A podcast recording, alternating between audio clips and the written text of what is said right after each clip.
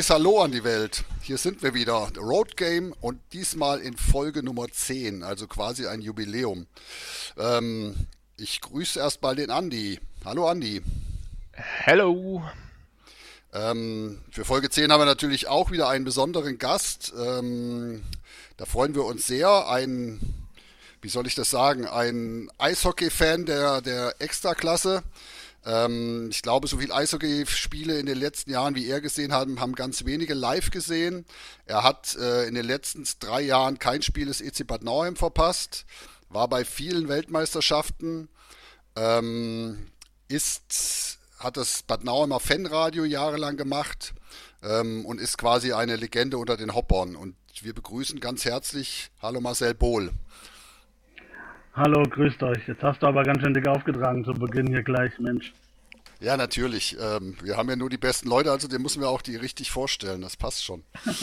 okay, ja, schön, danke. dass du da bist. Ja, auch von mir, auch von mir äh, willkommen. Das Einzige, was wir bei dir nicht hinbekommen äh, haben, ist äh, die Internetleitung vom Dorf in die Stadt. Das ist halt äh, ein bisschen schwierig. Also wir bitten da auch schon mal um Entschuldigung wegen der ein bisschen geminderten Qualität. Ihr wisst ja, wie das hier in Bad Nauheim ist, von daher. Genau. Da ist das nicht so gut mit den Leitungen. Genau. Ja, wir haben heute ein bisschen was vor. Wir wollen euch ein bisschen über die, über die äh, Playoffs, die gespielten Playoffs in der DEL, DEL 2 und Oberliga berichten. Wir äh, gehen in die WM rein, die gerade stattfindet. Und am Ende oder ein großer Teil der heutigen Folge sind ein paar Hopping Tipps, die wir für euch zusammengetragen haben. Weil wir gehen natürlich aus, dass sich die Welt wieder ein bisschen normalisiert und wir endlich wieder Live-Eishockey gucken können. Aber ähm, lass uns erstmal anfangen, Andi, ähm, mit dem DEL-Meister. Ja, auch wir müssen den Eisbären Berlin gratulieren zur, ich glaube, achten Meisterschaft. Ich bin der Meinung, es war die achte Meisterschaft. Äh, ja, auch wir beteiligen uns natürlich an den Glückwünschen. Und äh, dickes Respekt. Schade für Wolfsburg, den hätte ich tatsächlich ein bisschen mehr gegönnt. Aber gut, das ist nur persönliche Einstellung. Deswegen alles Gute nach Berlin von uns. Genau, finden wir auch.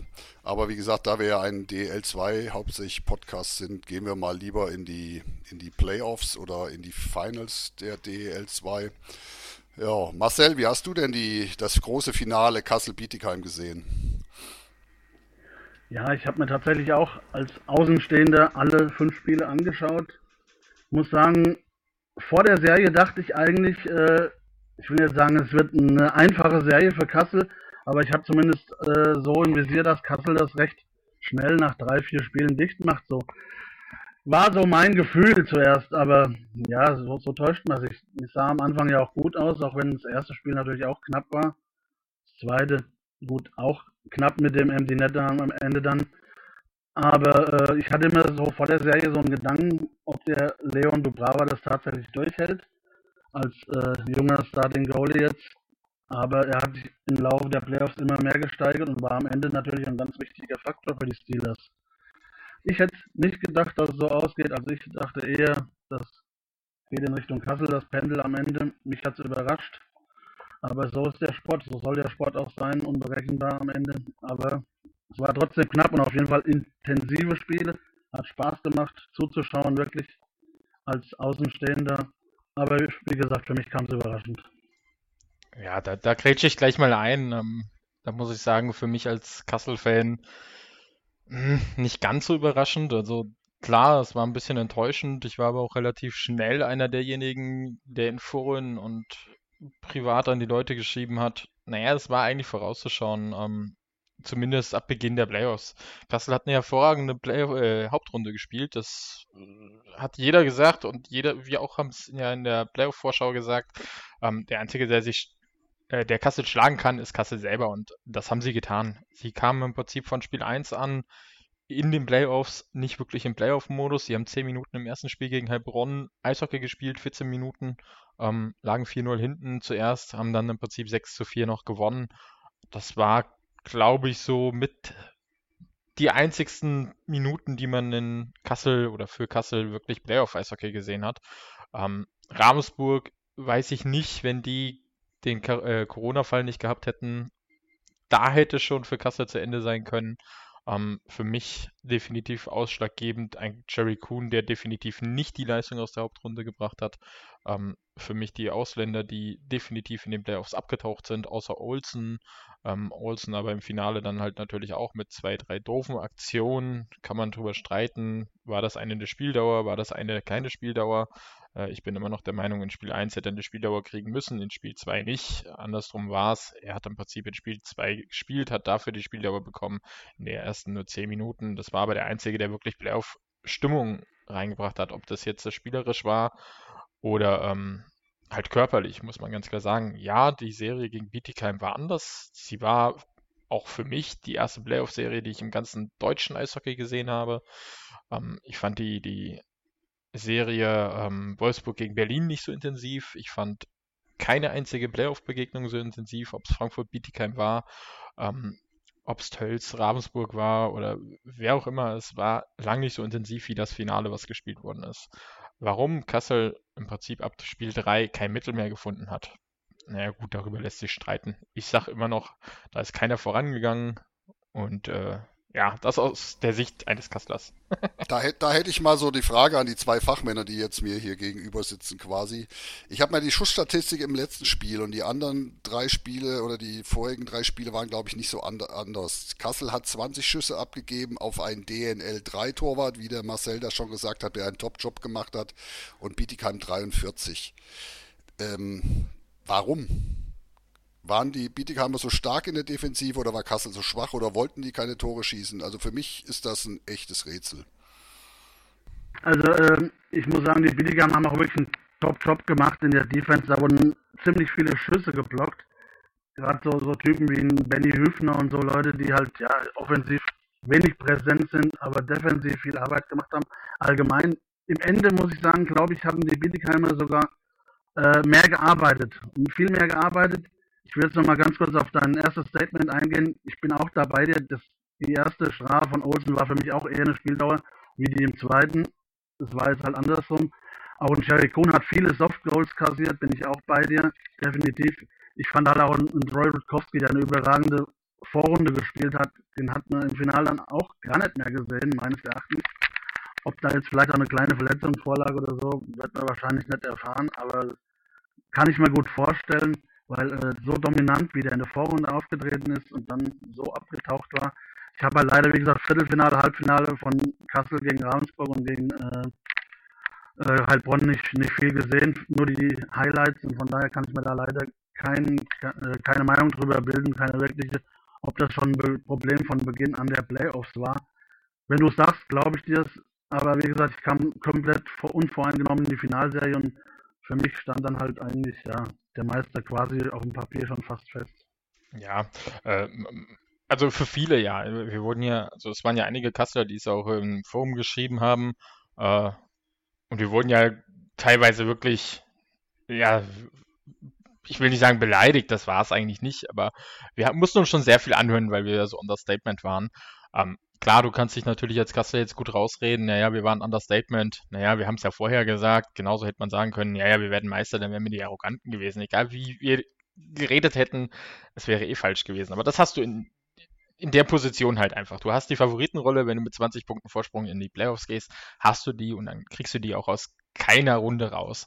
Ähm, ich würde sagen, ähm, Bietigheim kam dazu, dass die sich einfach auch in den Rausch gespielt haben, zweimal 2-0 geführt, dann ins fünfte Spiel trotzdem gegangen in Serien. Die wussten, wie ein fünftes Spiel geht. Kassel definitiv mit weniger Wille. Und das führte auch dazu, dass äh, Bietigheim gerade im Spiel 3 und 4, wo sie ja das Spiel gedreht haben, einfach enormen Wille gezeigt haben. Ob ein Stretch, den ich überhaupt nicht mag, der fällt wie ein Mädchen, Entschuldigung nach Bietigheim, aber der fällt einfach wie ein Mädchen. Er provoziert ganz groß, fällt wie ein Mädchen. Ähm, hat man in der Situation mit dem Kuhn gesehen, er geht durch den Torraum, da hat er einfach nichts zu suchen. Aber das sind einfach Situationen, damit polarisierst du. Das ist ein Spieler, den hast du gerne in deinem eigenen Team, wobei ich nicht, aber das ist eine andere Sache. Ähm, der bringt eben auch mal so eine Serie aus dem Ruder und, und genau das ist irgendwo auch geschehen. Mit einem Wille, mit dann hast du im Prinzip Schienen verletzt, ja, ähm, und drehst trotzdem die Serie. Ja, Schienen, Breitkreuz ausgeschieden Und die anderen haben auf einmal, auf einmal kam Jasper halt. Ja, ein Jasper, der als Ausländer die ganze Saison nichts wirklich gerissen hat. Die Bietigheimer haben alle geflucht. Ähm, und im Finale hat er halt einfach auf einmal, wo er kommen musste, kam er. Und das hat in Kassel halt einfach gefehlt. Du hattest in Kassel eben, du sagtest das, ähm, Rutkowski, der nicht mehr zu sehen war. Ja, weil du im Prinzip nur ihn ausschalten musstest und dann von den anderen Verteidigern nicht mehr viel kam. Cheverin, der dieses Jahr komplett untergetaucht ist, weil er eventuell eine andere Rolle gespielt hat. Aber er war halt einfach nicht mehr sichtbar. Du hast einen Trevino, der nach seiner Verletzung in Kassel nicht mehr zum Zuge kam. Also er kam, aber zum Zuge, aber er hat halt nicht mehr das gespielt, was er eigentlich spielt. Du hast einen Cornett, der Anfang als er kam, im Prinzip super war und dann irgendwann halt, ja, leicht verletzt oder äh, leicht, weiß ich nicht, aber war verletzt, kam wieder und hat auch nicht mehr die Leistung gebracht. Das heißt, du hattest wirklich kein mehr, auch ein Cameron, der ja ein Spiel in den Playoffs dann noch gespielt hat, im dritten, als, als Olsen gesperrt war.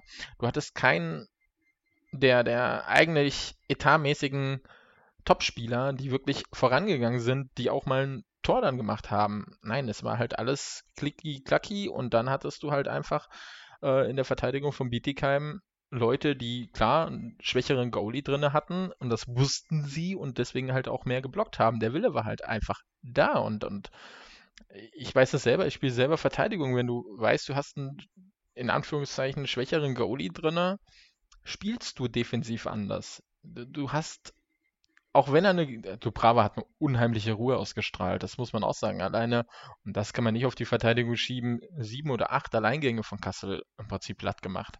Ähm, der Junge hat eine Leistung gezeigt, für mich persönlich der MVP in den, gerade im Finale. Ja, also mich wunderte es, dass sie ihm nicht den MVP gegeben haben. Der hat einen Weg aus der DL3 in die, ins kalte Wasser in die DL2 äh, Playoffs bekommen. Also da muss ich sagen, Hut ab. Mein größter Respekt und mich würde es wundern, wenn der nicht nächstes Jahr irgendwo in der DL2 spielt. Absolut, bin ich bei dir. Da fehlt auch noch ein Nicky Gosch zum Beispiel, der ja auch ausgefallen war dann bei Bietigheim, der eigentlich ein ganz wichtiger Mann noch im Defensivverbund bei Bietigheim war, gerade in Sachen Defensive. Aber ja, bin ich bei dir. Leon Dubrava hat am Ende das völligst ausgestrahlt, auch wenn Norman Hauner die Tore gemacht hat, aber letztendlich war es eben doch viel, na gut, klar sagt man ja immer, über den Goalie geht viel, aber es war halt wirklich viel Leon Dubrava, ganz klar. Ja, ich erinnere mich da gerne an unsere Meisterschaft immer wieder zurück und das bringe ich auch dieses Jahr gerne als Beispiel. Wenn du einen Torhüter hast, der über sich hinauswächst, gewinnst du eben auch mal in Anführungszeichen ein Finale. Wir hatten damals Markus Keller, wir haben, sind damals 2016 in die Playoffs gegangen gegen Frankfurt. Jeder Kassel-Fan hat gesagt, das schaffen wir nie. Also jeder, der gesagt hat, wir schaffen das, der war irgendwo, der hat das aus blau-weißer Brille gesehen, aber nicht aus der Realitätsbrille, ja. Und wir haben damals auch gesagt, Frankfurt schaffen wir nie. Ich weiß noch, ich stand in, in Frankfurt mit den Mädels damals auf dem Eis und habe dann so zu einigen, hatte noch damals mit Sponsoren aus Frankfurt zu tun und habe denen gesagt, naja, vier Spiele, das Ding ist rum. Für euch halt, ne? Ihr kommt weiter. Ja. Und was war? Wir haben mit vier Spielen das Ding für uns gemacht. Einfach weil ein Keller über sich hinausgewachsen ist. Du hattest keinen Kuhn, der über sich hinausgewachsen ist. Du hattest in Kassel keinen Spieler, der dieses Playoff-Monster wurde. Und das brauchst du halt einfach. Und das war eben bei Bietigheim im Vergleich zu Kassel der Fall. Und deswegen wundert es mich auch nicht. Ja, ich würde sagen, Bietigheim, herzlichen Glückwunsch zur verdienten Meisterschaft. Ja, und absolut. Ähm, abseits vom Eis würde ich mich oder möchte ich mich wirklich bedanken für die Spray-TV-Übertragung, die Bietigheim gebracht hat mit Jimmy Hertel als Co-Kommentator. Ich muss wirklich sagen, für mich war das ein echter Höhepunkt. Äh, bester Mann ever, Eishockey erklärt, fair, äh, fast neutral. Also das war, war toll. War wirklich wirklich klasse. Ja, absolut. Ähm, ich muss ja sagen, ich bin ja gerne einer, der über die Moderatoren gerne mal meckert. Ähm, Habe es ja auch in unserer Spray TV Folge angesprochen. Ähm, wie sollen sie denn sein? Natürlich sollen sie neutral sein. Ich bin ja gar nicht für die komplette Neutralität. Wegen mir kann sich einer freuen. Aber das ist halt genau der Punkt. Es war eine spitzenmäßige Übertragung. Der Patrick heißt er, glaube ich, aus Bietigheim. Ähm, Moderator sonst immer recht monoton. Ich mag ihn trotzdem, sonst kein schlechter, halt trotzdem monoton. Aber mit Hertel an der Seite, das war eine echt Spitzenübertragung, muss ich auch sagen. Also im Vergleich zu der Kassel-Übertragung, naja, wir wollen jetzt nicht schlecht bewerten. Wir haben ja, glaube ich, einen Spray-TV-Moderator sogar hier. ich äh, kann mich auch nur anschließen. Äh, Jimmy Herbel hat vieles eingebracht, vieles und in meinen Augen auch alles richtig gesagt und nicht auf, einfach auch nur mal was reingeworfen oder so, sondern auch wirklich komplett erklärt, auch was da gerade abgeht und so weiter. Man, man lernt ja selber immer noch dazu, trotz allem, wie lange man schon zum Eishockey fährt und so weiter. Absolut top, Daumen hoch, definitiv für Jimmy Herbel als Co-Kommentator und die, die gesamte Übertragung natürlich auch, ja. Ja, kann man definitiv sagen. Schade, dass das jetzt Magenta macht. Also eventuell, weiß man ja auch nicht. Das ist ja, äh, ich weiß nicht, ob wir darüber mal spekulieren wollen. Ähm, eins möchte ich auf jeden Fall richtig stellen. In den Medien wurde ja ähm, sogar bei einem Spiel von Basti Schwele wurde gesagt, äh, Bietigheim hätte nach dem Finale angefangen, Spenden zu sammeln für äh, die, die, die Meisterschaftsprämien. Das möchte ich mal hier richtig stellen und sagen, nein, das war nicht so. Die haben auf, Bietigheim hat auf der Webseite, auf ihrer eigenen Webseite angefangen, vor dem fin ersten Finalspiel konnte sich jeder Fan an den Meisterschaftsprämien beteiligen. Jeder Fan, oder beziehungsweise wenn Bietigheim nicht Meister wird, bekommt jeder Fan diese Spenden auch wieder. Also das war eine, aus meinen Augen echt eine super Aktion. So kann man das nochmal extra, so kann man seine Spieler nochmal extra motivieren. Ähm, deswegen, ich sehe da nichts Falsches dran. Die hatten im Prinzip nicht irgendwie also ich sehe da keine finanziellen Probleme. Nein, voll und ganz. Wie gesagt, das ist eine super Motivation zusätzlich und ich glaube auch die Vereine haben, ohne jetzt da was rein interpretieren zu wollen, aber jeder Verein wird sein, seine Last gehabt haben über die letzten 12 Monate, 16 Monate, 18 Monate, wie viel auch immer letztendlich. Also es war mit Sicherheit nicht einfach, von daher, ich glaube, da ist jede Unterstützung sehr, sehr gerne gesehen und von daher absolut gar nichts verwerflich dran, bin ich auch bei euch. Ja, ja sehe ich auch absolut. so. Äh, ja, ähm, dann kommen wir zum Thema Aufstieg Bietigheim. Äh, auch da steht noch die Flexbande an und nur die LEDs brauchen sie nicht, aber auch die Flexbande muss noch dahin. Auch da schauen wir mal, ob das alles im Sommer jetzt, ich weiß nicht, muss die zur Lizenzierung stehen? Weiß da jemand was von Nein, euch? Nein, das muss, muss einfach zum ersten, zum ersten Spiel stehen und, und Bietigheim ist ein städtisches Stadion. Das ist überhaupt kein Thema. Also äh, die werden das Ding einbauen und fertig ist. Äh, die müssen das ja nicht privat finanzieren. Da steht die Stadt dahinter. Bietigheim ist, glaube ich, eine der reichsten Gemeinden in, äh, in, in Deutschland. Ähm, das wird, das, da mache ich mir überhaupt keine Gedanken. Aber ich, ich mache mir keine Gedanken darum. Also, wenn die ihre Unterlagen diesmal mit einem blauen Kuli statt mit einem grünen unterschreiben, denke ich, da ist alles okay.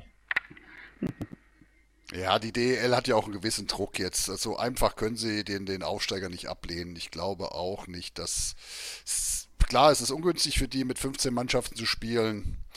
Ähm, ich glaube nicht, dass sie Lust drauf haben, aber äh, sie werden es tun. Ich glaube, sie werden es einfach tun.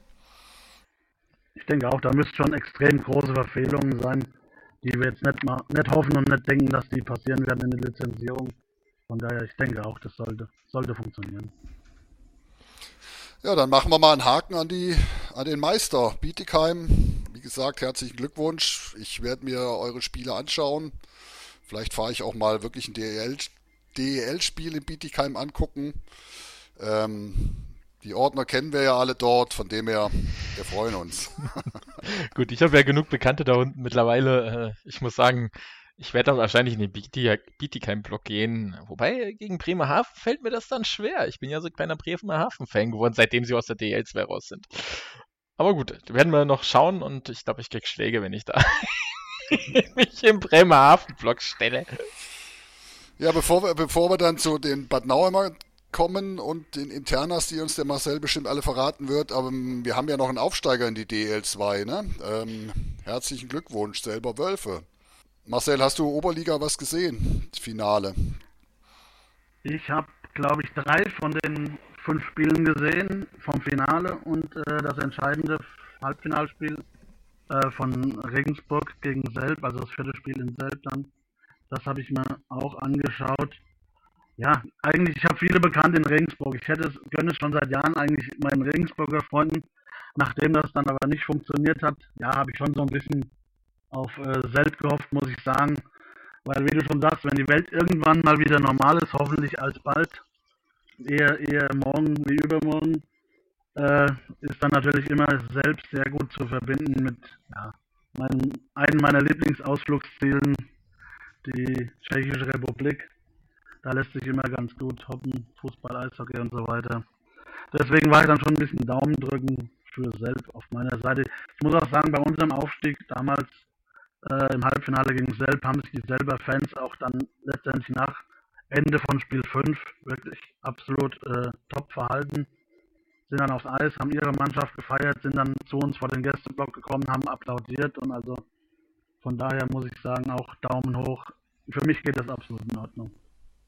Ich fand es auch. Also gerade selbst freue ich mich wirklich auch auf die Fahrt. Ist so ein bisschen wie bei euch das Stadion, ne? Ziemlich offen mhm. und ja. ähm, auch über zwölf Jahre alt.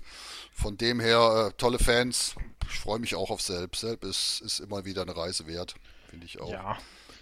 Also ja, klar, Hannover äh, hätte mich auch gefreut, bin ich ehrlich. Ich, äh, also Entschuldigung, Wedemark hätte, hätte mich auch gefreut, weil mhm. Hannover ist ist und bleibt Indianerland. Ähm, aber gut, äh, die alten Huskies bleiben halt schön in der Oberliga. Können wir halt noch ein bisschen Oberliga gucken. Ja, zumal die ja nächstes Jahr aufsteigen. Die haben ja jetzt eine Aufstiegsgarantie mit Tyler Gron und äh, das ist ja für die gar kein Problem. Dann. Du meinst Mr. Stockschlag? Ja.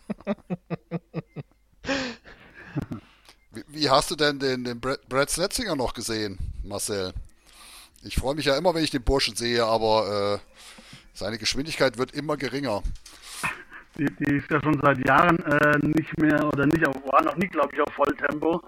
Aber ja, wie du schon sagtest, der ist ja mittlerweile ähm, ja eher noch langsamer wie vorher schon. Aber ja, ich meine, Brad Snetzinger ist, hat auch, glaube ich, dieses Jahr eine defensivere Rolle gespielt in Selb über große Teile der Saison. War auch äh, nicht in der Topline, wenn ich es richtig in Erinnerung habe. Aber äh, selbst waren sie nur so lala mit ihm zufrieden, wie ich gelesen habe jetzt im Forum, im altbekannten ESPG-Forum. Aber ja, ich mag ihn trotzdem irgendwie vom Typ her, keine Ahnung, das hat sich irgendwie so, so eingewöhnt. Wenn er allein schon immer mit, egal wie viel Minusgraden, mit, mit seinen Schlüppern da rumläuft, ohne Socken, ohne alles, kurze Hose und so weiter, dann mit dem Bart, mit langen Haaren, das ist dann immer schon ein lustiges Bild, wenn man ihn manchmal nach dem Spiel schon sieht oder so. Aber ich mag ihn vom Typ her allein schon. Aber ja, klar, die werden ihn logischerweise nicht mit hochnehmen. Bin gespannt, wo er landet. Hab gerade jetzt die Tage was gelesen. Ob es stimmt, weiß ich nicht. Dass er vielleicht ins Allgäu zurückgeht. War, ja, Bayern mehrere, ja, genau, Kempten war wohl, wurde mal genannt. Ob es jetzt wirklich so ist, keine Ahnung. Aber da könnte er nochmal, sag mal, sich einen schönen Lenz machen und mit, seinen, mit seinem spielerischen Verständnis und seinen Händen natürlich da noch ein bisschen Spaß haben. Das hat er ja zweifellos noch, immer noch klar. Ja, zweifelsohne. Also da ist er. Äh, Hände hat der Kerl, wenn der laufen könnte. Dann würde er nicht in Deutschland spielen. Das, äh, ja, zumindest nicht in der Oberliga, ne? Genau, ja, genau, sagen wir es so. Aber die wollen den Lenny gern, nehmen sie, glaube ich, noch mit hoch, was ich gelesen habe, ne? Der hat schon verlängert, ja, der ist, glaube ich, jetzt 42. Ja, ist auch mittlerweile immer mehr eine, eine defensive Rolle geschlupft teilweise sogar Verteidiger gespielt in Selb. das ist ja wahrscheinlich jetzt einfach nur, auch für die Kabine, denke ich mal, vielleicht ein wichtiger Typ, der dann vielleicht, sich, wo sich die Jungen nochmal dran ein bisschen hochgreifen können, der mit seiner Erinnerung noch viel helfen kann. Trotz allem müssen sie natürlich auch die, die U- und Ü-Regel im, im äh, behalten. Ja, genau. Ja, schauen wir mal. Wir sind gespannt. Aber ich freue mich. Das sind auf jeden Fall noch Namen. Das, äh, da macht es ja wirklich Lust, zum Eishockey zu gehen und zuzuschauen. Von dem her alles fein. Marcel, wie sieht's denn, wie sieht's denn in Bad Nauheim aus? Wie seid ihr denn eigentlich jetzt so grundsätzlich mit der Saison zufrieden gewesen? Und äh, so die ein oder andere Neuzugang gab es ja auch schon. Magst du was zu erzählen? Na klar, gerne. Die Saison begann ja eigentlich, ja, ich will mal sagen, recht verheißungsvoll, sah eigentlich gut aus. Bietigheim am ersten Spieltag geschlagen, quasi den, den Meister, was da noch keiner wusste, klar. Aber auswärts hat es eigentlich doch schon viel gehakt. Wir haben zwar zu Hause, wir haben dann später Ravensburg 6-0 zu Hause geschlagen und fast alle Heimspiele gewonnen, aber auswärts gab es schon öfters Klatschen, die dann ja, teilweise nicht erklärlich waren. Die Fehler, die da gemacht wurden, oft im defensiven Bereich, auch klar, Defensive fängt vorne im Sturm immer an, aber auch im defensiven Bereich die Fehlpässe, die unsere Verteidiger da teilweise gespielt haben, Haare sträubend, sage ich da nur. Und irgendwie der endgültige Knacks kam dann so mit zweiter Weihnachtsfeiertag in Bayreuth verloren, dann kam ihr. Wir hatten unseren ersten Corona-Fall am Tag drauf. Ihr habt uns erst acht Stück eingeschenkt zu Hause. Dann gab es unseren ersten Corona-Fall dann war komplett alles noch wie abgeschnitten bei uns. Es ging quasi nur noch in Richtung ja, Playdowns, wie es damals ja noch stand ja noch nicht fest, dass offiziell noch nicht fest, dass es keinen Absteiger gibt. Also war dann schon die Sorge erstmal da. Aber dann, die wurde dann ja natürlich mit der Entscheidung, dass es keinen Absteiger gab, erstmal genommen. Ich glaube, das Team hat es vielleicht auch ein bisschen befreiter aufgenommen. Es ging wieder ein wenig berghoch am Ende, aber alles in allem war die Saison natürlich eher weniger zufriedenstellend, das ist klar. Ja, ich, ich habe ja immer das Beispiel gesagt, ähm, nach der Corona-Pause, Frankfurt war ja mit euch in Corona-Pause mehr oder weniger von der Zeit her. Ich glaube, Frankfurt sogar eine Woche länger. Ähm, Frankfurt hat es halt vorgemacht, wie man aus einer Corona-Pause äh, zurückkommen kann, was keiner erwartet hat. Und ihr habt halt das komplette Gegenteil erwischt. Ne? Deswegen, es hat mich im ESGB immer ein bisschen gewundert, wie die Frankfurter über ihre Mannschaft geschimpft haben und äh, ihr eigentlich das Gegenteil wart, wie es hätte laufen können für sie. Und äh, Frankfurt immer weiter hochgeklettert, ihr weiter runter. Ja, schade irgendwo, ne? Nach dem, nach dem Saisonstart. Die hatten ja auch ziemlich Pech mit den Förderlizenzlern aus Köln, ne? Die haben die ja nicht mehr freigestellt, die guten Leute, richtig? Kam alles noch dazu. Ich meine, dass das vielleicht von den Förderlizenzen der eine oder andere mit auch zur, zur WM nach, nach ähm, Kanada musste, war vielleicht zu befürchten. Aber dass dann letztendlich auch drei Stück gepackt haben, war natürlich dann auch nochmal so ein Punkt, dass uns drei Förderlizenzler genommen wurden. Die haben uns sehr weh getan, weil die haben zu diesem Zeitpunkt wirklich ziemlich viel äh, Tempo reingebracht in unser Spiel und haben uns wirklich ja, sehr geholfen. Die waren dann weg und nachdem die dann zurückkamen, war dann meistens nur noch einer da und der Rest musste, wurde in Köln, Köln dann selber gebraucht. Die hatten auch Verletzungen, Corona, alles Mögliche, was diese Saison dazu kam. Von daher war es dann am Ende echt schwer. Auch so ein Typ wie Jan-Lukas Sennen, der ist ja auch gebürtiger Kassler. Der hat sich ja dann so gut bei uns gemacht, die ersten, ich weiß nicht, sechs oder sieben Spiele war er, glaube ich, da, dass er gleich sofort dann, ja, nachdem, dass er sofort die Chance bekommen hat, in, in Köln zu spielen, äh, hat sich so dermaßen festgespielt, dass er dann letztendlich, ich glaube, meistens mit Pascal Zerressen eine Reihe gebildet hat und wirklich gar nicht mehr wegzudenken war. Der war ja eigentlich auch erst zu, zuerst für uns angedacht. Ja, und letztendlich hat es dann wirklich wehgetan, dass dann so wenig Unterstützung aus Köln kam. Aber wer will sie ihnen verdenken, die hatten ihre eigenen Probleme. Das ist wohl wahr. Das ist wohl wahr. Ja, und dann kam ja noch der Trainerwechsel, ne? Ähm, Jervin Pay weg und Harry Lange hat übernommen. Ja, der Hanno Jervenpay kam auch mit viel, viel Vorschusslorbeeren. Meine Kollegen aus Weißwasser sagten alle, ganz toller Mensch und viel, viel Ahnung, Top-Trainer. Er hat auch wirklich, ja, es hat auch, es hat mir wirklich im Herzen wehgetan, weil er ist ein ganz, ganz lieber Mensch, auch vor allen Dingen der mit jedem spricht und mit jedem mit Freude spricht und nicht irgendwie auch auf irgendeinen herunterschaut oder so, sondern kumpelhaft und so weiter. Äh, ich glaube auch, dass er auch wirklich ein guter Trainer ist, aber irgendwie hat es dann doch nicht gepasst, ob es jetzt die Mannschaft letztendlich war, die vielleicht auch nicht nach seinen kompletten ja, Willen zusammengestellt wurde oder auch vielleicht, dass es einfach nicht funktioniert, dass er andere Vorstellungen hatte von dem, beziehungsweise eigentlich musste er wissen, was er für, ein, für eine Möglichkeit in Bad Nauheim hat, dass es da nicht möglich ist, irgendwie die Topstars zu holen. Aber ja, ich glaube, er hat sich auch anders vorgestellt, muss ich ehrlich sagen, als er zu uns kam. Aber ich halte ihn trotzdem immer noch für einen sehr guten Trainer. Es hat halt, es gibt es ja auch öfter, es hat halt einfach nicht funktioniert, es hat einfach nicht gepasst. Und der Harry war dann ja der Aufschwung dann doch schon definitiv zu sehen, also kann man gar nicht abstreiten. Ja, das stimmt, aber er hat auch ein bisschen gebraucht, ne? Die Umstellung, irgendwie taktische Umstellung. Ähm, hinten raus wurde es stärker, aber die, das, das Loch nach der Entlassung war schon da, glaube ich, ne? Soweit genau, ich mich wir erinnere. Hatten, wir hatten, glaube ich, von den ersten sechs Spielen oder so gab es fünf Niederlagen oder sieben, sechs oder so, die Richtung irgendwie. Aber alle bis auf ein Tor oder ein Tor plus Empty Net, es war halt auch sehr viel knapp dabei. Aber nachdem, ja, es war noch die, die Zeit, wo viele Spiele waren, du konntest wenig trainieren, wenig einstudieren, wenig ändern. Es hat dann alles seine Zeit gebraucht, als er am Ende dann doch raus ein bisschen ging. Als er dann seine ersten Sachen einbringen konnte, sah das dann schon viel besser aus. Und ihr habt jetzt schon zur neuen Saison so den ein oder anderen guten Neuzugang, ne? So, was ich gelesen habe. Ja, ich bin ein bisschen zuversichtlich auf jeden Fall. Gerade, wie gesagt, ich habe ja vorhin die, die Defense angesprochen, das waren ja teilweise haarsträubende Fehlpässe. Die Spieler, klar, die haben dann irgendwann, wie es halt so ist, du, du verlierst dein Selbstvertrauen, du liest irgendwo wahrscheinlich, kannst du auch nicht ganz irgendwo nehmen, dass du keine Zeitung liest, kein Facebook, Instagram oder so weiter, dann liest du nur, wie, wie schlecht du da schon wieder warst. Und das, das brennt dann auch irgendwie bei denen irgendwo im Kopf ein. Das hast du gesehen, da gab es zwei, drei Jüngere, die wirklich komplett verunsichert waren, die, die am liebsten die Scheibe im weiten Abstand von sich weggesehen hätten, also gar nicht mal Scheiben fordert oder so. Das gab es dann gar nicht mehr. Jetzt wurde ein bisschen getauscht. Ich glaube, wir haben in der, gerade in der Defense den Thomas Schmidt, der hatte ja eh noch einen Vertrag, kam ja einen Zweijahresvertrag aus Bayreuth. Dann haben wir Huber Sekerschi verlängert, unseren Captain, der vorne wie hinten spielen kann. Die Zugänge sind Patrick Seifert und Kevin Schmidt, sowie Philipp Wachter. Ich glaube, gerade mit, mit Patrick Seifert, einen sehr guten Defensivspieler aus Ravensburg, der auch sich nicht so schade ist für die Drecksarbeit. Genauso Philipp Wachter ist vielleicht ein bisschen überraschend, weil er eine Ü-Stelle einnimmt aus, aus Riesersee.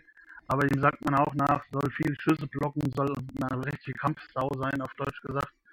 Ja, und Kevin Schmidt wird wahrscheinlich unser Nummer 1 Defender sein mit deutschem Pass, mit so viel Erfahrung aus DL und EBL hätte ich fast gesagt.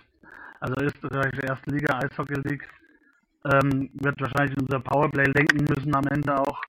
Ja, über Felix Blick müssen wir gar nicht reden. Gehört ja seit Jahren schon zu den Top Goalies der Liga.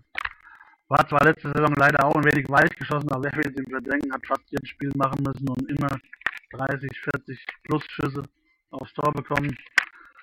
Vorne die wichtigen deutschen Stellen wie Andreas Pauli verlängert, Stefan Reiter, Christoph Körner mit Marc Elsayed den, den Kapitän verlängert.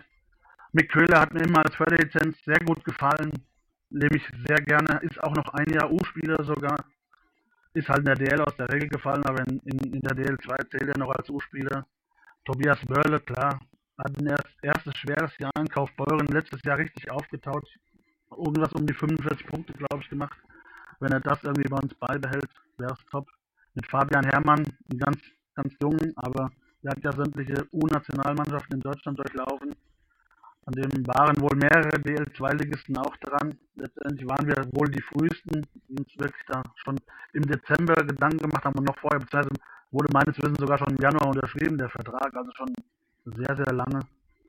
Ja, bei den Ausländern schmerzhaft der Abgang von Cason Homan, klar, gerade noch nach Bayreuth, dann zum Konkurrenten. Jamie Arnil, das war unser Top-Torjäger, der hat uns auch verlassen, der ist nach Bratislava gegangen. Äh, ja, Top-Torjäger, aber dann ohne Cason Homan hat es dann auch ein bisschen gehabert. Äh, Entschuldigung, Fari, ist er zu Slowan oder ist er zu Klinik Bratislava? Zu, zu Klinik, zu Klinik, also auch österreichische erste Liga. Ja, Ausländer ist noch gar nichts bei uns bekannt. Da hat Harry auch gesagt, will er sich Zeit lassen. Ich glaube, erst mal gucken, wie sich alles entwickelt. Letztes Jahr war vielleicht auch, ja, letztendlich kamen ja dann wirklich die guten Ausländer, teilweise auch recht spät erst in die Liga weil wir wissen ja alle, durch Corona gab es dann plötzlich doch die eine oder andere Liga, die nicht gespielt hat und so weiter. Und dann hat es doch den einen oder anderen hier noch reingetrieben bei uns. Von daher will er sich da erstmal diese Saison Zeit lassen, um zu schauen, was da jetzt wie der Sommer jetzt so verläuft. Ich meine, das finde ich auch absolut okay. Die Ausländer gibt es ja wie Sand am Meer, sagt man, du musst halt einfach nur die richtigen finden. Nur in Anführungsstrichen im Endeffekt, ja. Ja, das klingt doch alles ziemlich positiv. Da sind wir mal gespannt. Das könnten wieder spannende Derbys werden nächstes Jahr. Mit Bad Nauheim in der, glaube ich, größeren Rolle als letzte Saison. Oder, Andi? Ja, bleibt auf jeden Fall die Daumen zu drücken. Ne? Also ich fand äh, die Derbys ja generell immer recht spannend, außer halt äh, das eine 7-0 8-0, was es war. Ähm, ich weiß nicht, Frankfurt, Nauheim ist dasselbe für mich. 8-0, 7-0, alles egal. äh, äh, nee, äh, also die Derbys waren immer ein Highlight. Ich fand immer so, dass das Derby gegen Frankfurt wurde so ein bisschen aufgeweicht und kam mir irgendwann zu den ja, Ohren, Augen raus. Also ja, das kleine Derby ist momentan ein bisschen, bisschen wilder, sage ich mal, wie das große Derby für uns gesehen. Marcel, ich habe noch so eine persönliche Frage. Ich weiß, dass du zum, zum Staff in Bad Nauheim gehörst und du mir ganz viel voraus hast. Ich habe diese Saison äh, in Kitzbühel Vorbereitungsspiele gesehen und danach war nichts mehr. Da war dann Ende. Wie war denn so Eishockey ohne Zuschauer? Oh, es ist, ist wirklich ein, ein hartes Stück Brot. Ich meine, klar, schön in der Eishalle, bzw. im Eisstadion zu sein, aber äh, es fehlen dann doch irgendwo die Emotionen, die alles da lenkt und treibt als Fan. Sowieso, ich hatte jetzt das Glück, dass ich dann bei den Heimspielen ins Statistikteam gerutscht bin. Quasi Schussstatistik, Goalie-Statistik, Bulli-Statistik und so weiter. Dafür waren wir zuständig. Aber es ist wirklich ganz, ganz trocken. Klar, du freust dich über Tor, du jubelst, aber es ist, ist was ganz anderes, wie wenn die Hütte voll ist, wenn das Stadion brennt quasi und deine, du sitzt bei deinen Freunden und, und freust dich über Tore. Es war wirklich ganz, ganz, ganz hart. Ich meine, ich will, ich will jetzt nicht weinen hier. Ich weiß, dass da zum Beispiel bei Nauen 2000 oder bei anderen Vereinen teilweise noch viel mehr auch gerne mit mir getauscht hätten und ins Stadion gekommen wären, reingegangen wären. Auch trotz Geisterkulisse. Aber es war schon, war schon fast ein anderer Sport. Es hat sich schon ganz, ganz komisch angefühlt. Ja, das kann ich mir vorstellen, ja. Wollte ich gerade sagen, ich glaube, das kann sich jeder von uns vorstellen. Ähm, für mich damals war das einer der Gründe, beim Eishockey zu bleiben. Jeden, den ich damals irgendwie mit dabei hatte, ob es in meiner Jugend irgendwelche Mädels waren, die man halt so an der Seite hatte, ähm, oder Freunde, die man mal mit zum Eishockey genommen hat, die waren halt immer wegen der Stimmung total aus dem Häuschen. Ne? Das war halt, ja, beim Fußball ist vielleicht auch Stimmung, aber in der Halle solche Stimmung ist halt nochmal was anderes. Ich meine, das wissen wir ja alle. Ähm, ja, das ohne Stimmung. Äh, in Sprayed war es mal ganz interessant, sage ich mal. Für mich, gerade als äh, auch als Spieler, äh, der nie hochgespielt hat, denke ich mir so, okay, also vom Reden her, von den Sprüchen her, könnte man da wesentlich, also könnte man da aus der Hobbymannschaft definitiv mithalten.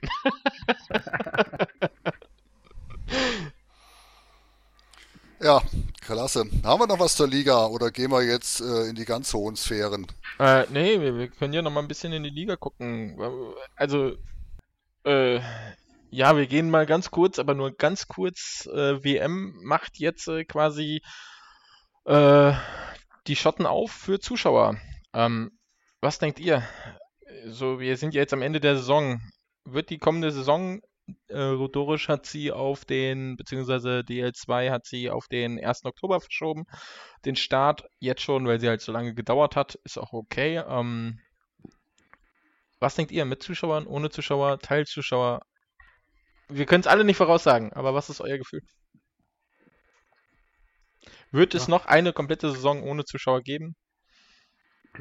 Glaube ich auch nicht, nein. Ich also kann mir gut vorstellen, zu Beginn vielleicht erstmal vorsichtig mit Teilzulassungen, in, in welche Richtung auch immer, keine Ahnung, ob es 50 Prozent sind oder was auch immer. Aber äh, ohne Zuschauer kann ich mir nicht mehr vorstellen. Mhm. Dann äh, noch eine Frage von mir, die hatte ich für die Sendung mal so hinterlegt. Welchem Verein der DL2 hat Corona am meisten geschadet? Was denkt ihr darüber? Puh. Zu Beginn auf jeden Fall würde ich sagen, vielleicht die Heilbronner, die ja wirklich direkt gleich betroffen waren und gleich von Anfang an unten drin gesteckt haben, aber hm. ja, Heilbronn, äh, ja, definitiv. Äh, soweit habe ich natürlich von vornherein äh, einen Corona-Fall, dann in den Playoffs im Prinzip auch gebeutelt durch Corona. Natürlich, die hat es am meisten erwischt sportlich. Ähm, ach so, ach so. Wirtschaftlich. Nicht, Ach so, okay. Ich habe ans Sportliche gedacht. Nö, nö, das, das passt schon. Ich finde das mit dem Sportliche finde ich auch ganz spannend, weil wenn du, das ist ja auch vielleicht nochmal zu der, zu der Kassel 20 Punkte Vorsprungsnummer. Ähm, alle Konkurrenten von den Huskies hatten irgendwie Probleme mit Corona ja. und die Huskies Gott sei Dank nicht. Von dem her sind diese 20 Punkte äh, einfach auch nicht realistisch. Das gehört vielleicht auch noch zur Wahrheit. Ein bisschen relativ, rel relativ, ach egal. Relativierend, genau. Dankeschön, genau, genau. vielen Dank. äh, äh, ja, natürlich. Also ich, ich, meine jetzt auch beide Faktoren, natürlich sportlich ähm, als auch wirtschaftlich. Das äh es ist, ist schwierig einzuschätzen, weil du echt nicht weißt, wie viel Fördergelder du vom Bund kriegst. Klar, die ersten Tranche war ja für letztes Jahr 800.000 gedeckelt. Da hat es natürlich Frankfurt am meisten getroffen, weil die äh, mit Sicherheit mehr als 800.000 Euro Einnahmen an Zu äh, Zuschauereinnahmen hatten. Aber jetzt, ich glaube, so die, die, die, die zweite, ähm, das zweite Hilfspaket war, glaube ich, nicht gedeckelt. Und äh, zumindest nicht in, in, in Höhen, wo die, wo die DL2-Vereine äh, weit drüber waren. Von dem her glaube ich, ähm, dass man, dass die meisten Vereine irgendwie mit einem ganz dunkelblauen Auge davon kommen. So, es ist so mein, meine Einschätzung. Aber vielleicht sehe ich das auch falsch, bin ich auch zu weit weg. Ja, ich glaube, die Richtung könnte schon passen. Dunkelblaues Auge ist, glaube ich, eine gute Aussage. Ich glaube, ich glaube nicht, dass es irgendein Verein zerreißt im Sommer. Ich glaube und hoffe es nicht. Aber es wird jedem wahrscheinlich schon, schon wehgetan haben. Und auch wie gesagt, bei der ersten, bei der ersten Branche wahrscheinlich die Frankfurter wirklich am, am meisten, ja. Durch die meisten fehlenden Zuschauer am Ende, ja. Äh, ja, äh, Frankfurt weiß ich äh, aus relativ guter Quelle, ähm, ist immer ein bisschen schwierig natürlich zu sagen, die haben halt auch die volle, also für 2020 auch die vollen 800.000 bekommen wohl. Ähm, ich sag halt immer noch dazu, naja, man wusste vorher Corona, ne?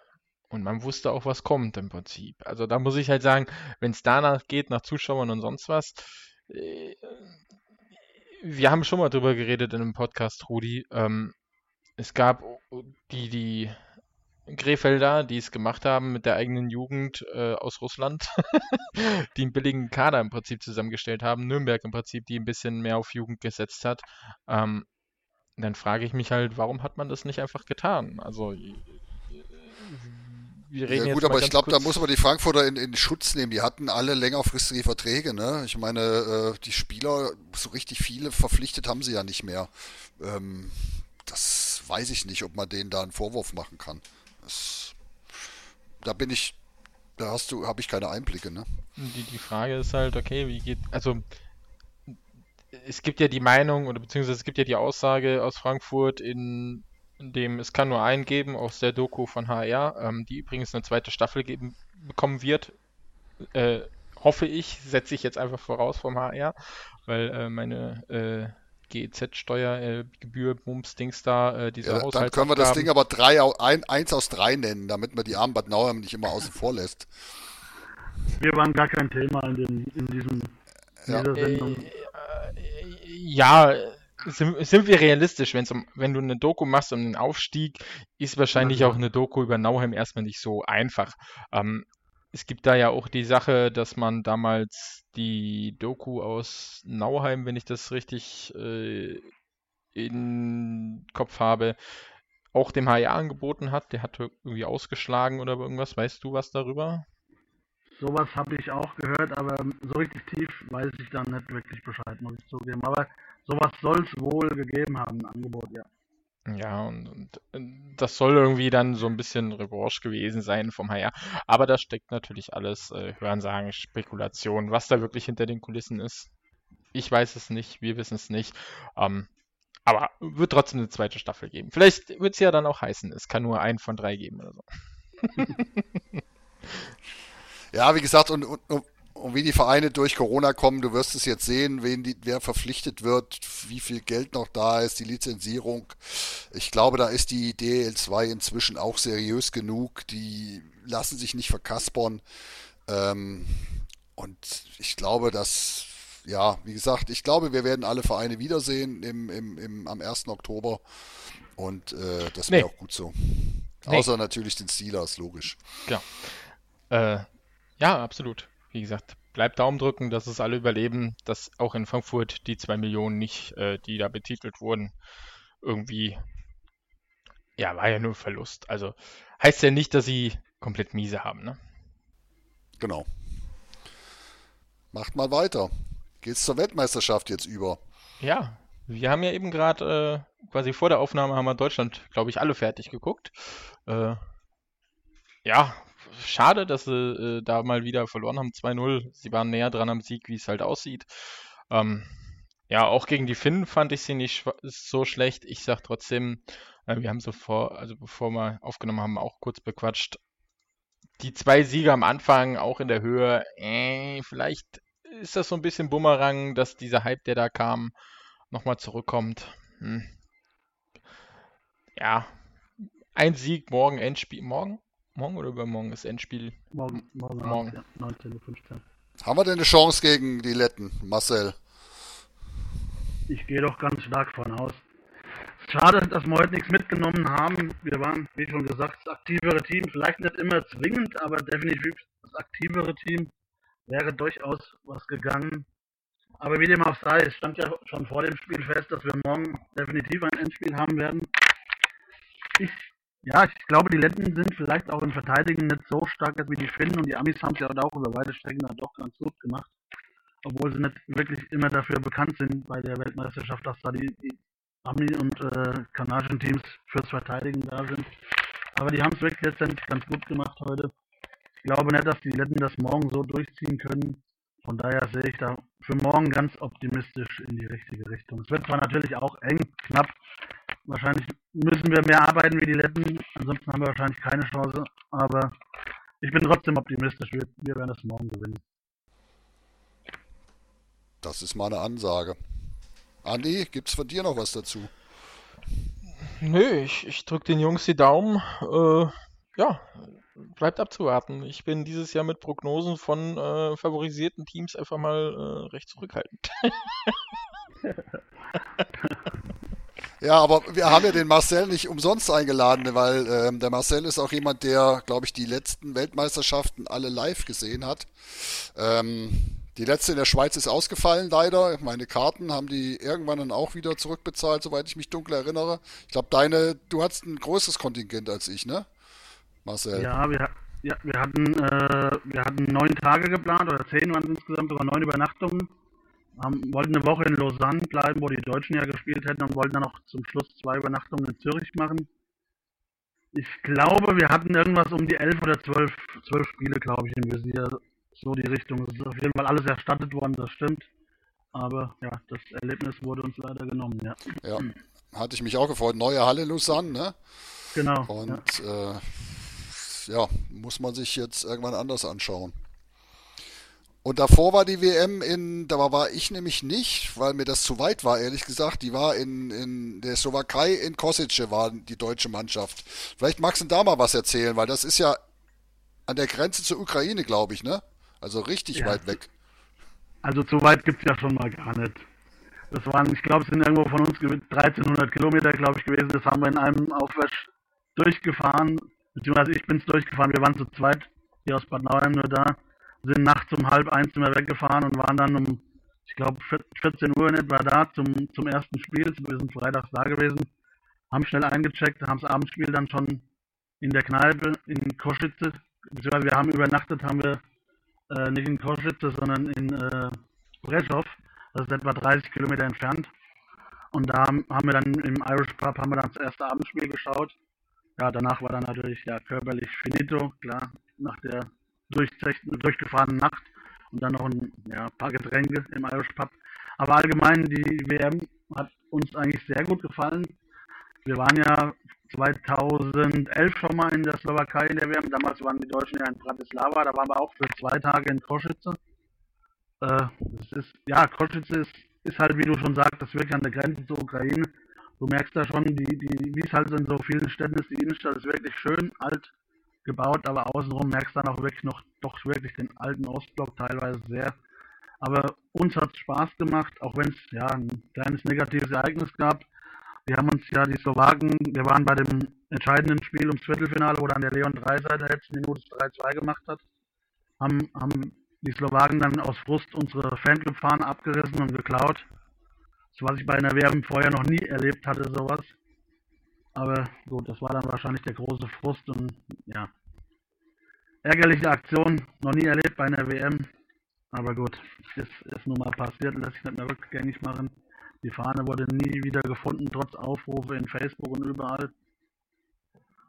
Schieben wir es mal auf Frust, das war wirklich das einzige Negative. Ansonsten waren die Slowaken jederzeit freundlich, auch wie halt Weltmeisterschaften allgemein so sind es gibt ja im Normalfall da nirgendwo Stress mit irgendwelchen anderen Ländern. Das ist ja ganz anders wie teilweise beim Fußball oder sonst wo. Also wirklich, du trinkst ja wirklich fast mit jedem, mit jedem anderen Land oder mit den anderen Landsmännern dein Bier. Da kommt es nirgendwo zum Problem. Aber gut, es, es ist nun mal passiert. Ja, das ist natürlich schade, ja. Davor das Jahr, da waren wir, war ich auch, da waren wir in Herning, ne? soweit ich mich dunkel erinnere, was für mich genau. auch ein großartiges Erlebnis war. Das hat total viel Spaß gemacht, äh, für mich jedenfalls. Bin ich bei dir, gehört auch zu einer von, von der schöneren WMs, muss ich sagen.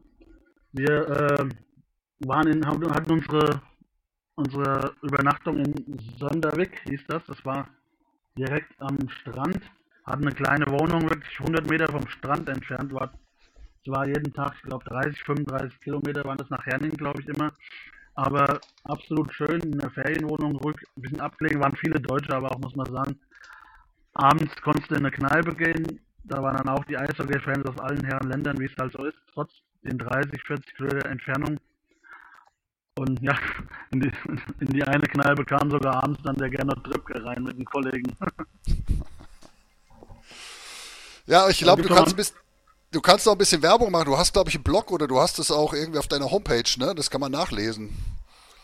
Ja, genau. Ich habe meine eigene Homepage.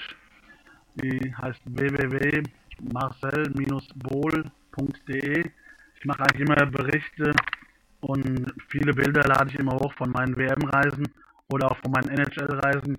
Beziehungsweise ich bin auch beim Fußball teilweise aktiv bei WMs, EMs und bei was? Sonst, bei WMs, EMs und sonstigen Groundhopping. Was für ein, was für ein Sport? ja, der, der mit zwei Beinen und diesem runden Etwas, was sie da immer wegtreten. Kenne ich nicht, was ist das? Wenn sie ihn haben, treten sie ihn meistens immer weg. Ja, ja, aber ich finde, für deine, für deine NHL-Reise sollten wir mal eine extra Folge machen, weil das ist auch äh, wirklich ein spannendes Thema. Aber ähm, das schaffen wir heute zeitlich nicht mehr. Ähm, äh, wo, wobei, letzt, letzte Sendung drei Stunden, das wurde äh, als gut empfunden. Also ja, wir können uns ein paar Geschichten anhören. Wir, wir, wir können noch eine zweite Folge machen. Ich finde, wir sollten es diesmal ein bisschen knapper machen. Ja, man darf nicht vergessen, äh, nach der letzten Folge, um mal kurz auf die letzte Folge zu kommen, also drei Stunden, ähm, äh, Nils und ich waren irgendwie bis um sechs oder sowas noch und haben geredet. Also es war super lustig und äh, deswegen, also auch so Hopping-Dinge, man kann es einfach nur empfehlen. Eishockey verbindet und, und das ist das, was beim Eishockey halt auch immer Spaß macht, egal wo man ist, egal mit wem man ist. Ja, natürlich gibt es da mal das ein oder andere, da wird mal eine Fahne geklaut, ja, scheiß Aktion, aber trotzdem, äh, Marcel, wie du vorhin schon sagtest, ähm, im Normalfall kann man überall ein Bierchen miteinander trinken. Ja, das bin ich komplett bei dir. Ich habe jetzt 16 WMs gesehen, alles in allem. In ja, aller Herren Länder quasi von, vom Norden, Finnland, Schweden bis in, in, wir waren in Minsk, wir waren in Riga 2006, als die Deutschen abgestiegen waren, sind wir trotzdem für fünf Tage nach Riga geflogen, weil die Letten damals so imponiert hatten. Prag, Ostrava, Kosice, was halt alles so angefallen ist in den letzten Jahren. Von daher wirklich eigentlich fast überall nur nette Leute in alle Richtungen kennengelernt. In Scharmützel gibt es immer mal, hängen wir nicht hoch, meine Güte, da lachen wir drüber teilweise mal oder wie auch immer. Aber trotzdem, macht immer wieder Spaß und von daher extrem schade, dass es dieses Jahr leider nicht geklappt hat mit Zuschauern. Wie ich schon sagte, gerade bei den Letten, die ja total Eishockey verrückt sind, wäre nochmal noch mal ein weiteres Highlight gewesen. Das glaube ich auch. Also ich hatte mein, mein Hotel ja auch schon gebucht, ähm, sogar zu einem guten Kurs, weil es rechtzeitig gebucht war. Ich hatte mich echt gefreut. Ja, und dann kam halt Corona. Das ist wirklich, wirklich schade. Ja, wir hatten schon erstaunlicherweise letzte Saison in Lausanne, wo es ja auch recht teuer war, ein wirklich günstiges Hotel in der Nähe der Innenstadt gehabt und hatten jetzt auch für Riga wirklich auch wieder was für vier Personen wo wirklich komplett nah an der Altstadt war, also wirklich von der Lage her auch top und wirklich bezahlbar. Ist echt schade. Aber gut, man kann es nicht ändern, leider. Man kann es nicht ändern. Dafür nächstes Jahr, ne? Finnland wieder. Helsinki und Tampere, soweit Tam ich das. Tampere, genau. Genau. Ja.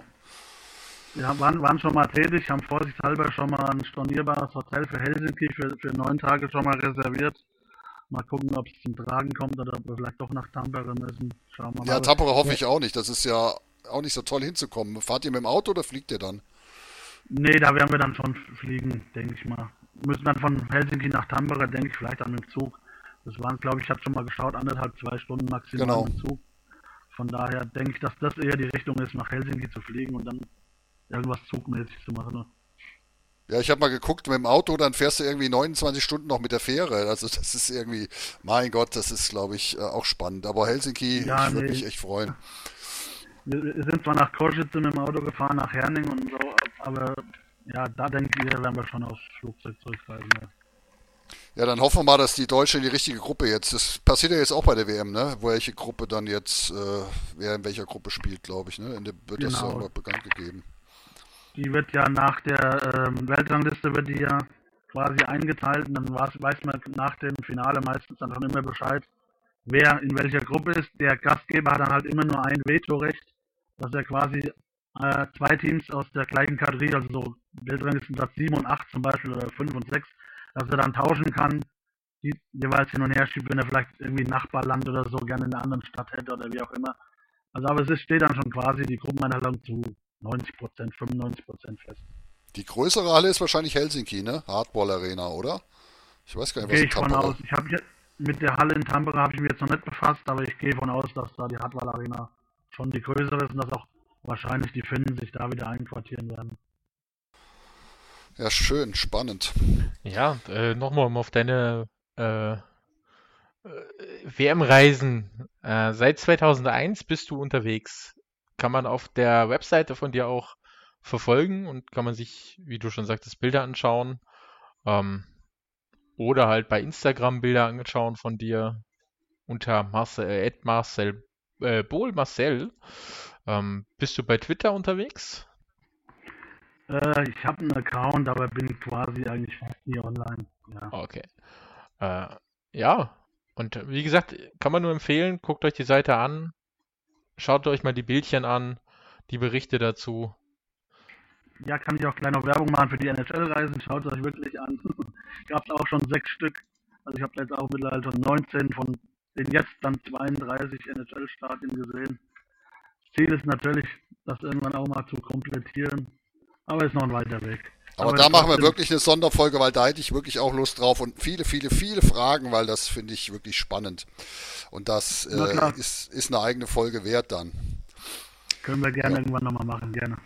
Ähm, ja, ich habe noch ein paar Hopping-Tipps hierfür aufgeschrieben, falls die Welt wieder normal wird im Sommer wenn ihr, und im, im, ab dem Sommer. Können wir ja mal quatschen drüber. Was, was äh, wieder angesagt ist, ist der Spengler Cup im Davos zum 94. Mal. Ab dem 26.12. Das Finale ist am 31.12. Ähm, mit einer wirklich tollen, tollen, äh, wie sage ich, Besetzung. Sparta Prag spielt mit. Ähm, Kuipo aus Finnland, die Frölunda Indians, der HC Davos, das Team Kanada und Ambri Piotta. Ähm, das ist natürlich äh, wirklich ein Highlight immer. Marcel, warst du zufällig schon mal in Davos oder ist das noch an dir vorbeigegangen? Ich war in Davos. Ich habe jahrelang gehofft, irgendwie mit dem Spengler Cup mal verbinden zu können. Hat irgendwie nicht funktioniert. Da habe ich mir jetzt 2019 im Januar, also quasi, nee, was, nee, es war 2020 sogar im Januar, sorry. Also quasi war sechs Wochen vor Corona, bevor es da richtig losging und alles abgesagt wurde, konnte ich zum Glück noch Davos besuchen aber halt dann mit, mit dem Ligaspiel und nicht zum, zum Spengler Cup. Ja, Davos, die Halle ist natürlich absolut phänomenal, sieht überragend aus. Allgemein auch die Stadt Davos, wie sie da schön in den Bergen liegt, absolut top. Ist natürlich, ja, ist natürlich nichts, wo man als Normalsterblicher mal drei Tage verbringt. Geht und vor allen, Dingen, vor allen Dingen nicht, nicht um Silvester herum. Ja, da muss ja, man genau, schon. Geht dann zu arg in die rech rechte Hosentasche hinten. da, da kann man so auch seinen Hubschrauber irgendwie äh, sammeln und hinten mit dem Hubschrauber hinfliegen. Das ist dann günstiger, als da zu übernachten. Aber ähm, genau. ähm, ja, Spengler Cup Sitzplätze kriegt man eh nicht so richtig äh, als, als Normalsterblicher, aber Stehplatz 33 Franken ist jetzt nicht geschenkt, aber ähm, kann man mal machen. Und wie gesagt, Finale am 31.12., 12.15 Uhr. Wenn man sich beeilt, ist man um 22 Uhr zu Hause und kann auch Silvester feiern. Ähm, ist wirklich ein, ein, Tipp wert. Und wenn Ambri ins Finale kommt, dann so oder so, weil das macht, oder Ambri mitspielt, dann ist auch wirklich Stimmung. Ja, das war der die Tipp. Waren ja letztes Jahr, die waren ja letztes Jahr, glaube ich, mit 2.000, 3.000 Mann. Ja, das war schon krass anzusehen. Ja, das war schon wirklich auch großartig, ja. Und wir im Finale waren sie, sind sie halt ausgeschieden, aber irgendwie war nur Ambri Sprechchöre da. Das war schon, hat echt Spaß gemacht und Gänsehaut. Ja, dann Ambri ist das nächste Thema für, für Hopper. Ähm, die Lavash, Valascha ist, äh, ist zu, die alte Halle. Und ähm, nächste Saison spielen sie in der neuen. Ist auf jeden Fall auch ein, eine spannende Reise wert, finde ich. Warst du mal, warst du mal in Ambri in, im Stadion? Ja, ich war da, das ist auch noch gar nicht so lange her, vielleicht vier, fünf Jahre, glaube ich. Und ja, auch richtig zum Derby. Zum Derby, Natürlich, ja. Da sich auch richtig lohnt. Erstaunlicherweise, beziehungsweise ich weiß jetzt gar nicht, ob das normal ist oder so, es gab noch viele Tickets im freien Verkauf, sogar bis ein paar Tage vorm Derby noch. Aber es war dann auch so, dass Ambri da schon ziemlich abgeschlagen wieder war, wieder mal in die Playdowns in die Abstiegsrunde musste. Vielleicht war das auch ein Grund, es war kurz vor Saisonende. War, glaube ich, der dritt, drittletzte Spieltag. Äh, ist natürlich auch ein absolutes Highlight gewesen. Das, da war ein Meter hoch Schnee, wenn wir dann da quasi auf dem, auf dem Parkplatz vom, vom Flughafen geparkt hast und läufst dann einmal quer durch den Schnee in diesen kleinen Ort rein, stehst dann vor der Wallachia und äh, als allererstes läufst du am, am eingezäunten Gästebereich vorbei, wo die Gästebusse gerade reingefahren sind und dann siehst du auf einmal nur, merkst du auf einmal nur, wie um die Schneebälle, die um die Ohren fliegen, äh, wie die Polizei mit, mit, dem Wasserwerfer vorrückte. Das, also das war schon extrem krass, da ist jetzt nichts passiert. Es waren keine großartigen Ausschreitungen, aber es war schon, war schon mal ein neues Erlebnis, muss man ehrlich sagen. De aber definitiv. es war durchaus interessant, dann auch in der Halle. Auch das Glück gehabt, dass dann äh, Ambri gewonnen hat, also noch mit kompletter Stimmung und Singesang und so weiter. Also war schon, war schon absolutes Highlight, lässt sich nicht abstreiten. Mit La Montanara am Ende, dann ist ganz alles. genau, ganz genau. Es war schon ein absolutes Highlight, wirklich. Ja, und das ist immer so, dann überlege ich mir, wenn alle so auf dieser Kasseler Eissporthalle rumhacken, wie schlecht die Klos sind und dann sagen, oh, Ambri ist so toll oder war so toll. Also, äh, da ist Kassel der, der pure Luxus dagegen, nur für, für die, die sich nicht die Vorstellung machen können, wie dieses Stadion war. Aber die ja. Stimmung hat es halt rausgerissen, ne? Definitiv, von daher hat man da ein Auge zugedrückt, glaube ich, ja. Ich glaube auch. Ja, das neue Stadion, ich habe nur Bilder gesehen, die Tribünen sehen sehr steil aus. Das könnte auch nett werden. Ob es irgendwie Flair hat, werden wir sehen, wenn wir, wenn wir mal hinfahren. Ähm, was ich noch rausgefunden habe, hier Dolomiten Cup, 13. bis 15.8. in Neumarkt in Südtirol. Das ist auch sehr empfehlenswert, ein kleines Vorbereitungsturnier. Ähm, die Augsburger haben die letzten Jahre öfters gewonnen, also die Augsburger Panther. Der EAC Biel ist da, das sind die ersten einzigen beiden Teams, die jetzt schon feststehen. Also wer wandern will und ein bisschen Eishockey gucken will, ab nach Südtirol. Kleines, schnuckliges Stadion mit Zusatztribünen, 1500 Zuschauer. Und äh, Mitte August, es gibt nichts Besseres als Südtirol. Bisschen ja, Werbung machen wir hatten auch das Glück, mit Nauheim schon zweimal im Trainingslager in Sterzing sein zu können. Mitte August natürlich auch noch ein Top-Termin, bestes Wetter und äh, Eishockey dabei. Also ja, absolut empfehlenswert, bin ich bei dir. Dann habe ich noch, äh, wo der Marcel wahrscheinlich schon war, ich noch nicht und Andi wahrscheinlich auch noch nicht. Äh, Kladno, Ritter Kladno mit der Abschiedstour von Jaromir Jager er muss ja mitspielen nochmal, weil ähm, er oder beziehungsweise muss seine, sein, seine Saison nochmal erfüllen, weil die haben ja das Winter Classic in, in Tschechien in der in der Skisprunghalle, oh, ich kann den Ort, Ort nicht, nicht, äh, nicht aussprechen, ähm, mit Litvinov, Sparta Prag und halt eben Ritter Kladno. Und äh, deshalb wird Jaromir Jager noch eine, noch eine Saison spielen. Da sind Verträge unterschrieben worden, also der muss auf jeden Fall da noch teilnehmen bei diesem Winterklassik. Von daher das muss, muss man mal letztendlich mal schauen, ob es reinpasst in den Terminplan. Aber interessiert bin ich dabei definitiv auch. Ich glaube, in äh, ist das nicht ein Spindlerruf Mlin oder sowas? Ja, genau so heißt das, ganz genau. Ich wollte es so, nicht aussprechen. So, 10. bis so 12. Wir, Dezember. Genau. Mal gucken, wie, die, wie der DL2-Spielplan und und der Fußballspielplan, was die mir so hergeben, weil schon, da gehen schon die eigenen Vereine vor, bevor ja. ich dann hoppen fahre. Deswegen mal gucken, was da passiert. Aber interessiert bin ich auf jeden Fall auch. In, in Gladnow, wie du schon sagst, im Stadion war ich auch schon. Da waren, da war zu, mit, waren wir mit Nauheim im Trainingslager in Slani. Das ist auch vor den Toren von Prag. Und äh, da war abends ein Extraligaspiel. Und das hatte ich schon fest auf dem Visier und habe dann noch mit, ja, mit unseren Spielern morgens gesprochen. Und am Ende war es dann so, dass die komplette Nauheimer Mannschaft nicht dann da beim, beim, beim Extraligaspiel in Gladnow saßen. Ja, sehr cool. Ja, bei mir wird es nicht passen. Ich, äh, die Ärzte spielen irgendein Open Air in Österreich. Ähm, ja, und da gehen manchmal Punkrock vor. Eishockey ist halt schade. Aber Kladno, wie gesagt, äh, an sich muss ich nochmal hinfahren. Ein Trikot von Jaromir Jager brauche ich auf jeden Fall noch. Hast ja, was hat. Circa, circa 20 Jahre Zeit wahrscheinlich. ja, genau. Bis der in 65 in Rente geht. Das passt schon. Ja, eben. Was ich jetzt noch ein bisschen rausgesucht habe, ist ein, ein, paar spannende, spannende Champions Hockey League äh, Partien, die ich, die die deutschen Mannschaften haben, wo ich, wo ich ganz interessant finde. Die Adler Mannheim dürfen ja nach Lausanne fahren. Man weiß natürlich nicht, wann das terminiert ist, aber 27. 28. August, das könnte auch so Freitag, Samstag, Sonntag sein. Von dem her ähm, habe ich mir überlegt, das wäre auch eine, eine, Idee mal, wenn da kein anderes Spiel ist, nach Lausanne zu fahren und die neue Halle zu schauen, falls die Adler rechtzeitig da spielen. Ähm, München spielt in Zug in die Bossard Arena. Da wollte ich auch schon immer hin. Es ist immer relativ schwierig, da Karten zu bekommen, weil die sind eigentlich fast immer ausverkauft. Wie ist denn deine Schweiz-Erfahrung? Das haben wir auch ganz kurz vor, vor Corona jetzt noch gemacht gehabt. Ähm, das war auch 2020, ich glaube sogar auch im Januar, wenn mich nicht alles täuscht. Da waren wir in, in Zug. Das war irgendwie eine, zwei Wochen vor den Playoffs war das. Ähm, also in Davos waren wir damals gegen Lugano, jetzt muss ich gerade nochmal überlegen, im Zug waren wir. Ach, gegen ZSC Lions war das damals sogar, genau, stimmt.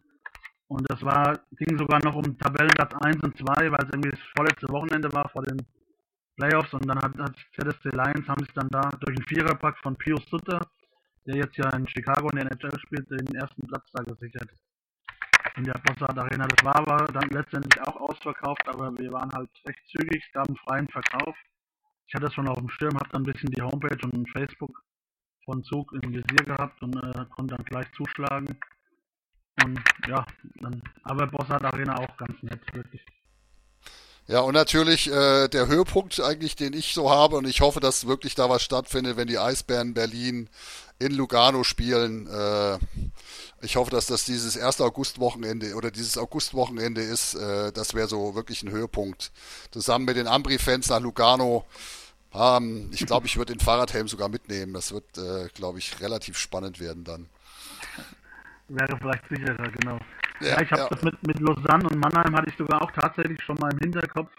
Mal gucken, wie es dann letztendlich wirklich ist, ob man fahren kann, ob man darf ob Zuschauer zugelassen sind und so weiter, wie der eigene Verein spielt und so weiter. Ich, wie gesagt, ich mal gucken, ich habe es aber auch schon im Visier. Was ich auch noch empfehlen kann, ist auf jeden Fall, äh, wir waren vor zwei Jahren in Cardiff.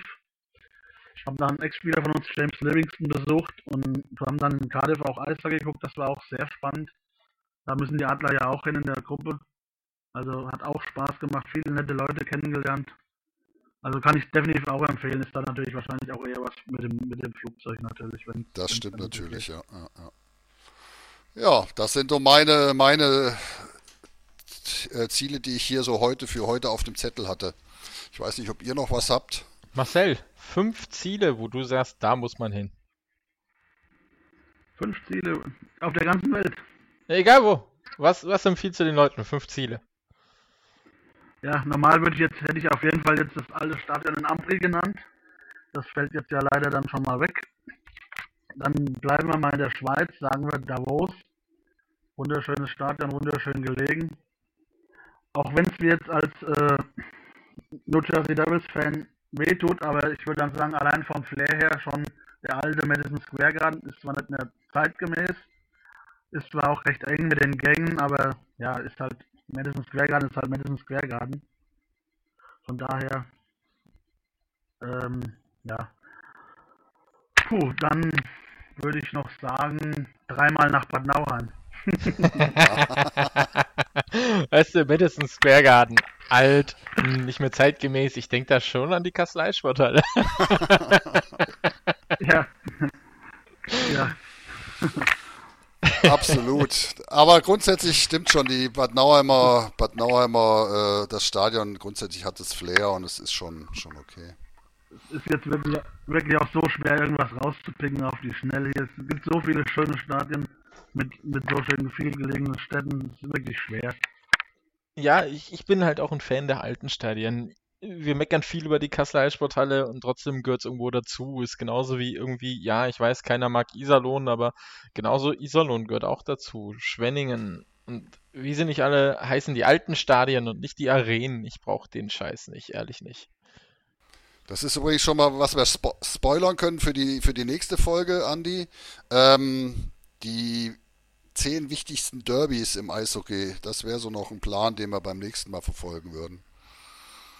Ja, definitiv. Ähm, weltweit. Weltweit, europaweit, deutschlandweit, hessenweit, wann, wo auch immer. Hessenweit, die zehn wichtigsten. Lauterbach gegen Polheim. Genau. Ja, Lauterbach gegen Polheim, das ist äh, ganz wichtig, ja. ja. Ja, schön. Habt ihr noch was? Ich fand es spannend. Du hast zwar jetzt nur vier genannt, Marcel, aber ähm, wir laden dich wieder ein. Dann kannst du auch die, die, das fünfte Stadion noch nennen. Ja, da kannst du ein bisschen Zeit lassen, ja. Genau. Dreimal Bad genau, Nauen ist zu viel. Ein bisschen darauf vorbereiten, genau. Ja, dann würde ich sagen, vielen, vielen Dank fürs Mitmachen, lieber Marcel. Hat Spaß gemacht mit dir. Lieben gerne. Ich bedanke mich, dass ich da sein durfte.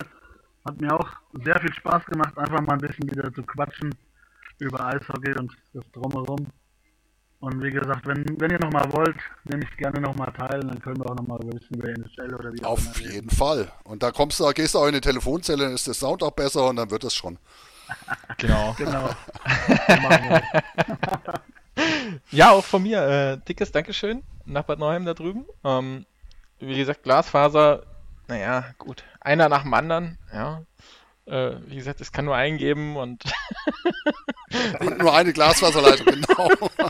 Die, die, die gab es aber zu Beginn in Bietigheim auch nicht, als wir die neue Halle hatten. Da gab es ja auch gar keinen Internetempfang. Das ja, stimmt, ja. Wir schauen mal. Es, vielleicht seid ihr auch bald so weit, wenn der äh, Rüben Tower früher steht wie The Dome, dann ähm, ja, bewirbt sich vielleicht bald Bad Nauheim statt Frankfurt für die erste Liga. Genau, machen wir. ne?